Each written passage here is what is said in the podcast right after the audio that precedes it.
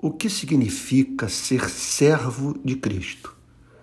Significa se submeter à vontade de Cristo revelada no seu Evangelho.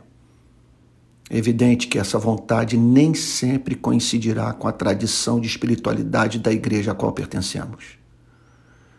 Ser servo de Cristo representará sempre buscar satisfazer a Cristo antes de buscar atender às expectativas da igreja. Ser servo de Cristo significa trabalhar para Ele, a partir da compreensão de que a vida de cada cristão foi comprada por preço preço de sangue.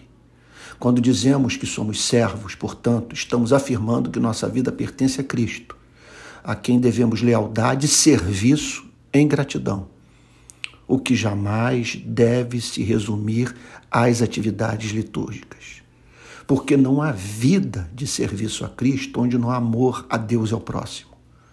Onde esse amor estiver presente, ali será visto que foi tornado escravo, cuidando de quem carece da misericórdia humana.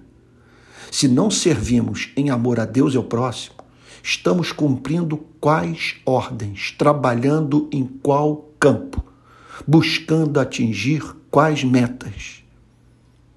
O que leva o ser humano a tomar a decisão de pertencer a um outro e viver para fazer a sua vontade. Por que seguir alguém que pede de nós nada mais, nada menos do que a nossa própria vida?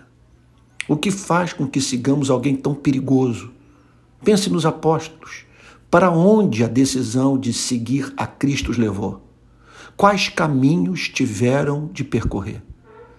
Só existe uma explicação para a decisão dos cristãos de se tornarem escravos de Cristo.